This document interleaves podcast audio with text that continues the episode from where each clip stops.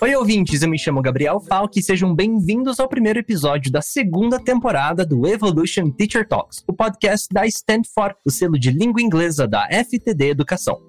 Todo episódio, eu convido professores e profissionais do ensino-aprendizagem de idiomas e nessa semana eu tenho a honra de conversar com a Claire Venables sobre a importância do storytelling em sala de aula e de como as narrativas e leituras desempenham um papel importantíssimo, não apenas na formação do aluno, mas também em ambientes profissionais e experiências pessoais. Mas quais são os benefícios em se aplicar storytelling durante o ensino? Como dar os primeiros passos para aplicar esse tipo de metodologia? E quais são os materiais didáticos que podemos usar? Quem vai me ajudar a responder essas dúvidas é a Claire, então deixa eu apresentar ela para vocês e logo a gente começa o nosso bate-papo.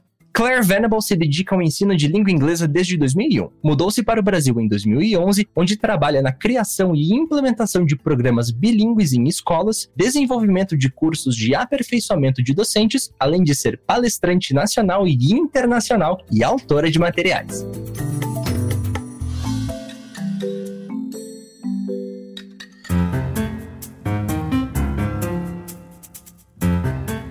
Oi, Claire, tudo bem contigo? Tudo bem, Gabriel. Um prazer estar aqui com vocês. O prazer é todo nosso, Claire. E, Claire, o que, que é storytelling e por que que tá todo mundo falando sobre isso? Storytelling é o termo do momento, né? Não só na área de educação, sino também nas áreas de marketing, vendas, design, tecnologia, negócios, palestras todos parecem estar falando sobre isso atualmente. E ao trabalhar com professores nos meus cursos de storytelling, eu sempre gosto de começar com uma pergunta que eu vou fazer para você agora. Ai, ai, ai. Eu quero saber se você tem alguma memória da sua infância vinculado com, não sei, livro, história, seus pais leram um livro para você, contaram histórias para você? Olha, Clara, essa pergunta ela é muito boa. Quando eu volto lá meus vinte e poucos anos atrás e penso sobre a minha infância, é uma coisa meio triste de pensar, mas os meus pais não tinham muito hábito de leitura. Então eu nunca fui acostumado a, por exemplo, a ver meus pais lendo para mim, lendo alguma história mais formal, abrindo um livro, sentando na minha cama, igual a gente vê nos filmes de sessão da tarde aqui no Brasil, onde uma criança vai dormir e antes de dormir o pai vai lá e conta uma história para a criança para ela pegar no sono. Isso não fazia parte da minha realidade. Eu normalmente me aproximei assim de livros infantis só na escola e normalmente o tipo de história que a gente ouvia dentro de casa era pai, mãe, tio, avó contando alguma coisa de algum parente distante, que parente que veio da Europa para cá, o que fazia antes e assim por diante. Então era mais assim, aquelas reuniões de domingo com família em volta da mesa, com um monte de comida acontecendo e alguém contando alguma história que provavelmente metade era mentira, mas porém alguém contando alguma história. Gabriel, que lindo ouvir isso. E você não é a primeira pessoa em falar isso para mim. A minha infância foi com muito leitura, né? De livro mesmo, antes de dormir. A gente teve essa parte de nossa rotina. Eu acho que é isso uma coisa bem cultural eu tenho discutido sobre a tema de storytelling com pessoas de muitos países diferentes. E uma coisa que todo mundo tem em comum é que as histórias são parte de nossa infância, sim. Não precisa ser necessariamente de livro. Eu acho que aqui em Brasil tem uma cultura muito rica de contação de história de forma oral sabe? E para mim é encantador ver como as pessoas podem se lembrar de tantas histórias de sua infância. E muitas vezes, como você, eu vi agora com fortes laços emocionais com pessoas ou, ou com momentos especiais. É, são essas conexões afetivas que eu acredito que tornam essas histórias tão marcantes.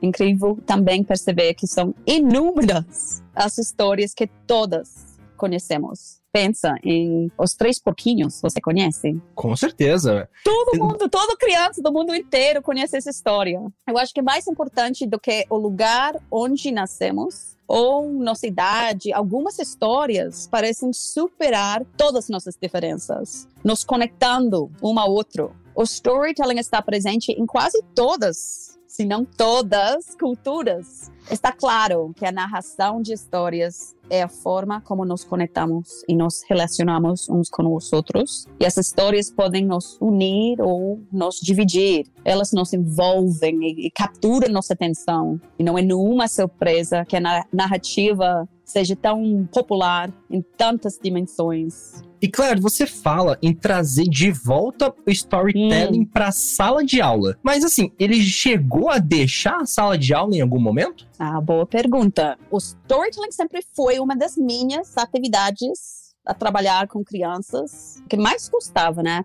E eu sei que outros podem pensar parecido. Storytelling para mim é uma coisa fundamental nas minhas aulas. Porém, quando muitos professores escutam essa palavra, elas frequentemente pensam mais em um estilo teatral de narrativa, usando marionetes, roupas de fantasia e adereços de palco. Adoro esse estilo de storytelling. Mas isso demanda uma preparação, um trabalho adicional fora de sala de aula e, e recursos também. E sabemos que professores muitas vezes não, não têm muito tempo sobrando. E eu, eu acredito que isso afasta um pouco o storytelling de muitos professores. Sendo isso o motivo de estar aqui tentando promover algo diferente. Eu gostaria de falar sobre o papel de leitura em voz alta na sala de aula. Quando você souber escolher um livro e dominar a arte de ler em voz alta, verá que é uma das atividades mais simples e agradáveis de se fazer com crianças. Além disso, é incrivelmente benéfico para o desenvolvimento do idioma.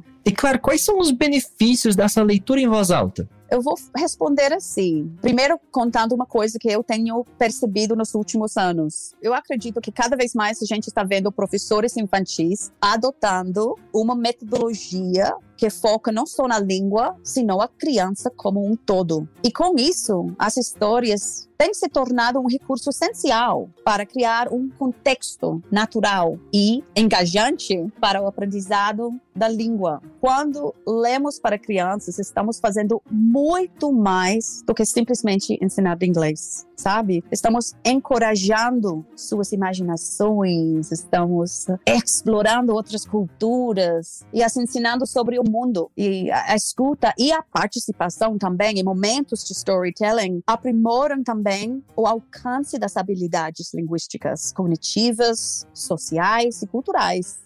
E se isso não bastasse, a leitura em voz alta para crianças também funciona como um modelo de fluência na leitura. Portanto, faz perfeito sentido adotar uma prática de storytelling como um elemento, uma parte consistente da sua rotina em sala. E pensando nessa rotina em sala de aula, do que, que precisam os professores para trazer o storytelling de volta para a sala de aula das crianças?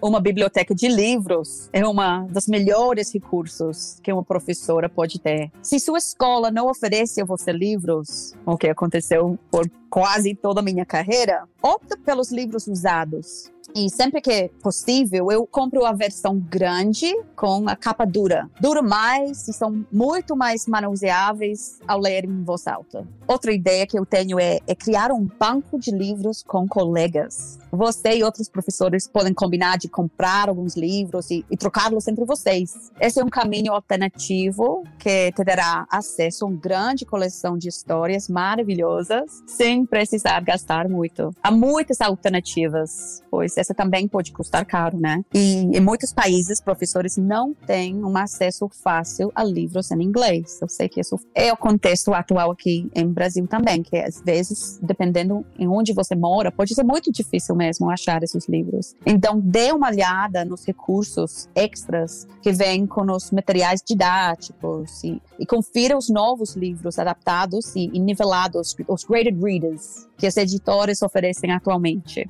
2021, eu tenho que falar, né, com tantas aulas virtuais do ano passado e até agora. Outra ideia que faz perfeito sentido para mim, perfeito sentido financeiro e pedagógico, e se inscrever em um site que oferece versões digitalizadas dessas histórias para você e seus alunos lerem online. Porém, não se trata de só conseguir alguns livros em inglês. Eu adoro a maioria dos livros, mas nem nem todos são bons para serem lidos em voz alta. Mas o que, que torna um livro bom de ser lido em voz alta, Claire? Como escolher um livro que seja bom, não só para quem tá lendo, mas também para criança, e ler em voz alta? Ok, Gabriel, eu vou te dar algumas dicas.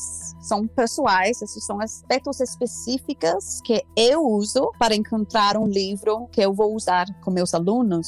Eu sempre avalio a história baseada nessa lista. E para ajudar você a lembrar da lista, vamos usar um exemplo? Vamos, com certeza. Escolhe um, uma história que você conhece, que todo mundo vai conhecer. Poxa vida, vamos seguir com os três porquinhos, que foi o exemplo que você deu no começo do cast. Ok, então os três porquinhos. Então, vamos ver se os três porquinhos seria um bom livro para ler em voz alta. Para crianças que estão aprendendo o inglês, especificamente, ok? Uhum. Essa história tem palavras e orações repetidas? Tem, tem bastante. Não tem, né? Little pig, little pig, let me come in. Not by the hair of my chinny chin chin.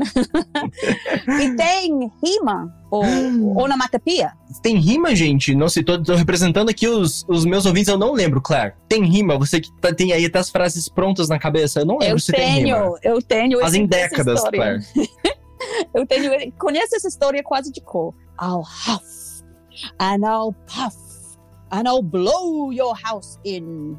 Onomatopeia. Tem Perfeito. uma sequência fácil de seguir. Tem uma sequência bem lógica, né? Hum. Primeiro uma casa, depois a segunda, então É tem ali um ponto A, ponto B. Exatamente. Tem ilustrações que ajudam na compreensão do texto. Tem sim, Pra você saber quem é o bonzinho, quem é o mal. Vou te falar uma coisa, Gabriel. Tem muito cuidado com isso. Os Três Porquinhos têm uma história que tem tantas versões. Olhe com um olhar crítico quando você abre o livro e vai lendo o texto para ver se realmente as ilustrações na página vão ajudar com a compreensão do que está sendo falado. Porque Uhum. tem versões que sim e versões que não, ok? Isso é uma dica muito, é uma dica muito importante importante. pessoal, né? Exato. A próxima dica que eu posso dar é olhar para ver se tem personagens interessantes com quem as crianças podem se identificar. O que, que você acha dos três porquinhos? Ah, com certeza. Eles têm uma característica muito própria, né? E acho que também as pessoas, além do livro, tiveram ali versões até de desenhos animados, então elas conseguem identificar quem é o realmente tem o perfil do bonzinho, tem o cenário ali do lobo, tem um perfil meio malvado. Então existe uma pré-definição, e essa aí é muito comum, né? Em livros infantis, a gente colocar essas personificações em animais, né? Em, na natureza, assim por diante. Fantástico a sua colocação aí. Eu, eu concordo totalmente. Crianças de uma certa idade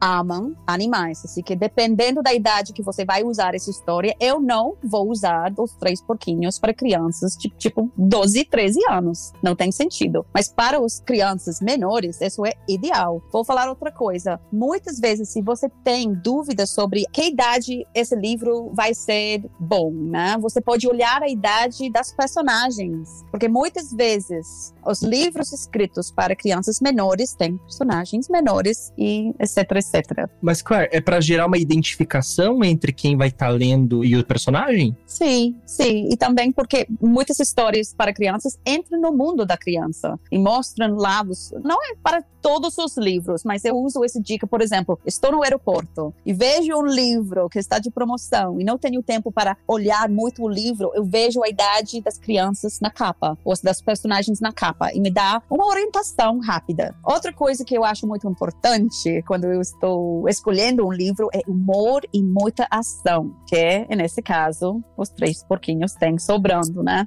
Demais.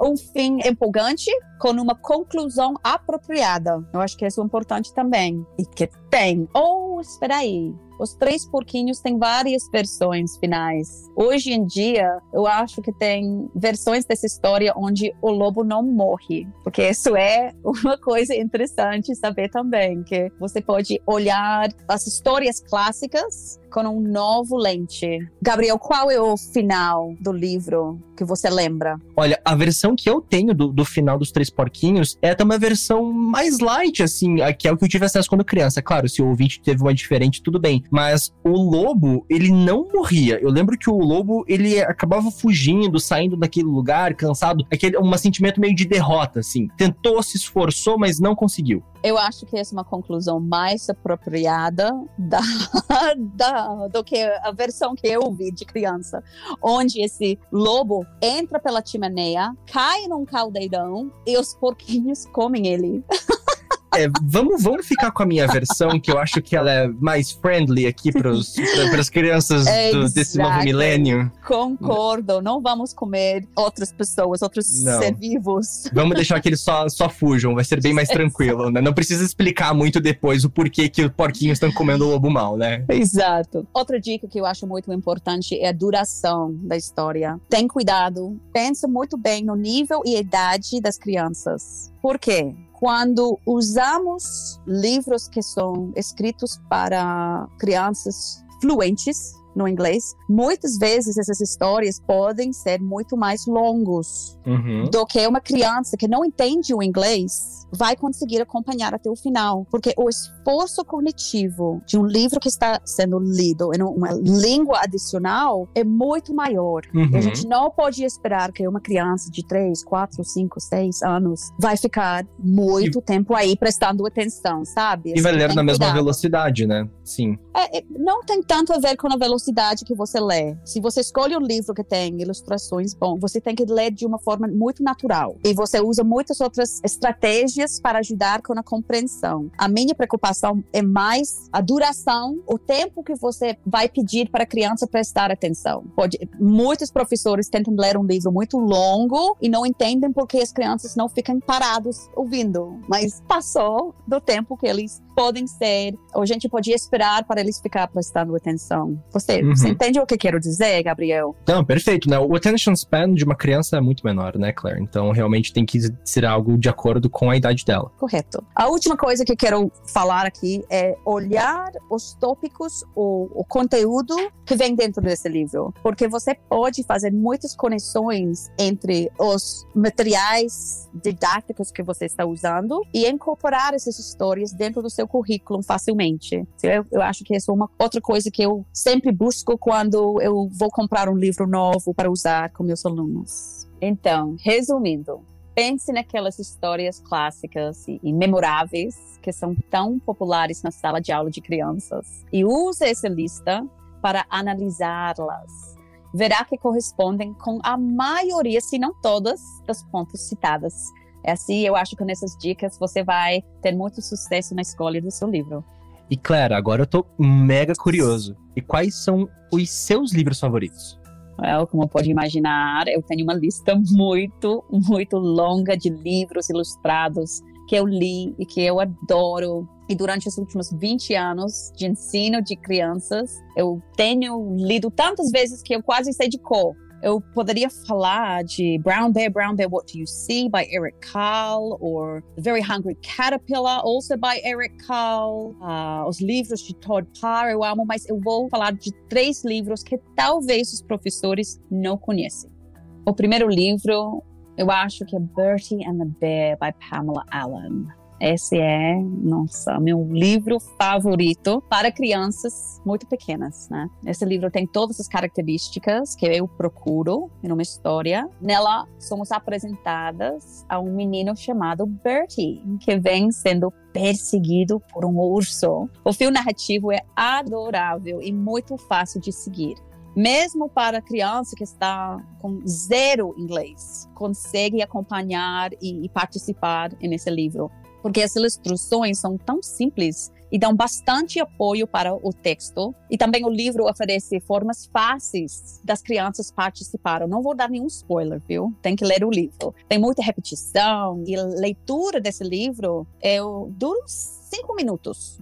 Lembra o que eu falei antes da duração do livro? Isso é perfeito. É uma escolha perfeita para alunos mais novos. Eu tenho lido essa história com sucesso com alunos entre 2 e 6 anos eu acho que é, é um exemplo perfeito de uma história que você usa como um ponto de partida para olhar outras coisas na sua aula. So, esse é o meu primeiro. Meu segundo favorito seria Dear Zoo, by Rod Campbell. Para ser sincero, eu acho que meus alunos de dois e três anos vão te dizer que essa é a melhor história na nossa estante. Eles amam, amam o fio narrativo que vai repetindo, as ilustrações e tem também essas janelas que você pode abrir no livro que revelam os diferentes animais. Lógico, com animais vem os gestos e, e barulhos que a gente faz ao longo da leitura. Eu já li esse, esse, livro tantas vezes que todos já conhecemos de cor. Até se você vai, Gabriela, até minha página de Instagram, você vai ver um vídeo de uma criança de três anos, o Pedro, e ele vai lendo esse livro para seus amigos. É muito bonitinho. Mas, Claire, vamos então falar para o pessoal ver esse vídeo. Qual que é o teu arroba do Instagram para o pessoal poder encontrar? Ah, pode me encontrar em Active English for Kids. Se vocês querem conectar comigo no Instagram, é só ir no Active English for Kids e me mandar uma mensagem. Continuando, meu terceiro livro. Nossa, isso é difícil, viu? Mas eu acho que vou, vou falar do Gruffalo, by Julia Johnson. Esse livro é ideal para crianças que têm um pouco mais idade por causa da sua duração, é um, um, livro mais longo. Se seus alunos estão no início do primário, like six, seven, eight years old, então esse livro é para você. Você pode usá-la para ensinar valores, sentimentos, partes do corpo, adjetivos e, e, lógico, animais também. Tem a maioria dos componentes necessários para um bom livro de histórias para o aprendizado do inglês como rima, repetição, ilustrações realmente ajudam a compreensão do texto. Tem um fio narrativo cumulativo, com um ótimo fim e personagens divertidos. Isso tornou-se rapidamente um favorito entre professores pelo mundo inteiro e por isso você pode encontrar muitos bons recursos e ideias para suas aulas na internet. A última história, então, seria Hand Surprise, by Eileen Brown. Essa é uma história linda, Gabriel. É, é simples, é inteligente, que também tem humor. É história de uma menina que se chama Handa, que parte da sua casa para um vilarejo de uma amiga e ela leva um presente de fruta que ela escolheu especialmente para a amiga. Eu não quero dar spoiler, para a surpresa que vem no final, mas eu posso te dizer que essa é uma história que você pode facilmente incorporar em um tema típico de um curso de inglês, para criar um contexto amplo para praticar o vocabulário sobre animais e cores e frutas. E pode ser também uma forma de introduzir conceitos de amizade, de compartilhamento e coisas que são nossas preferidas Sensacional, Clary. Bom, conversamos já sobre dicas do que torna um bom livro para ser lido em voz alta. Você hum. trouxe aqui as suas recomendações de livros que você gosta de ler em voz alta. E se a gente agora pensar aí nesses pontos principais de tudo que a gente conversou e para o nosso ouvinte a gente fizer um resumo. Okay. Quais são aí os principais pontos? Vamos fazer um resumo junto com eles aí dos principais pontos que não podemos esquecer na hora de pensar em um conteúdo para ser lido em voz alta. Ok, aqui vem os takeaways desse podcast. Primeiro, a história e a narrativa são poderosas. Eu acho que histórias e livros deveriam fazer parte de um bom plano de aprendizado. E a leitura em voz alta para crianças é uma habilidade que, uma vez desenvolvida, você pode tornar a leitura uma prática incrivelmente fácil de sua rotina. E por último, a minha dica é para todos os professores de crianças encontrar alguns bons livros, a aprender como identificar o que pode ser uma boa leitura em voz alta e aprimorar suas habilidades. Gabriel, a leitura em voz alta é uma das minhas atividades favoritas para crianças. Eu sei que outros também pensam assim. Para as pessoas ouvindo, se você já tentou essa atividade antes, mas sem os resultados desejados, eu espero que as ideias compartilhadas com vocês hoje possam te encorajar a tentar novamente. Falando nisso, essa temporada do Evolution Teacher Talks está trazendo uma novidade para os professores e professoras que desejam utilizar histórias em suas aulas. A Claire e o time Evolution criaram juntos uma série de oito aulas com base em histórias para professores. É o Evolution Teaching with Stories. A partir do dia 1 de setembro, disponibilizaremos histórias quinzenais aqui mesmo no feed do podcast e um plano de aula no blog Stand For. Claire, você pode falar um pouco mais sobre isso, sobre esse projeto? Claro, claro. São planos de aulas com base em ideias que eu coloquei em prática com meus alunos e também em colaboração com uma colega minha, Kathy. Você pode seguir essas aulas para fazer do storytelling algo não somente divertido, como um ponto de partida para aumentar gradualmente sua confiança para que possa progredir e planejar suas próprias aulas através de histórias em qualquer livro que os alunos gostam. Claro, por mim ficava gravando contigo mais uma hora, mas o nosso episódio fica por aqui. Eu agradeço pelo teu tempo e por passar tanto conhecimento sobre storytelling, não só para mim, mas também para todos os ouvintes aqui do Evolution. Muito obrigada, Gabriel. Foi um prazer estar aqui. Se você gostou desse episódio, segue a gente no Spotify, Apple Podcasts ou na sua plataforma de streaming preferida. Afinal, o Evolution Teacher Talks está disponível em todas elas e temos episódios novos a cada duas semanas. Quero te convidar também para seguir a gente lá no Instagram, através da FTD Educação, e conhecer os conteúdos extras no site conteúdoaberto.ftd.com.br. Ah, e não esquece de compartilhar com seus colegas de trabalho, família e amigos para conhecerem esse projeto incrível da FTD Educação. Eu te encontro no próximo episódio. Até a próxima, pessoal!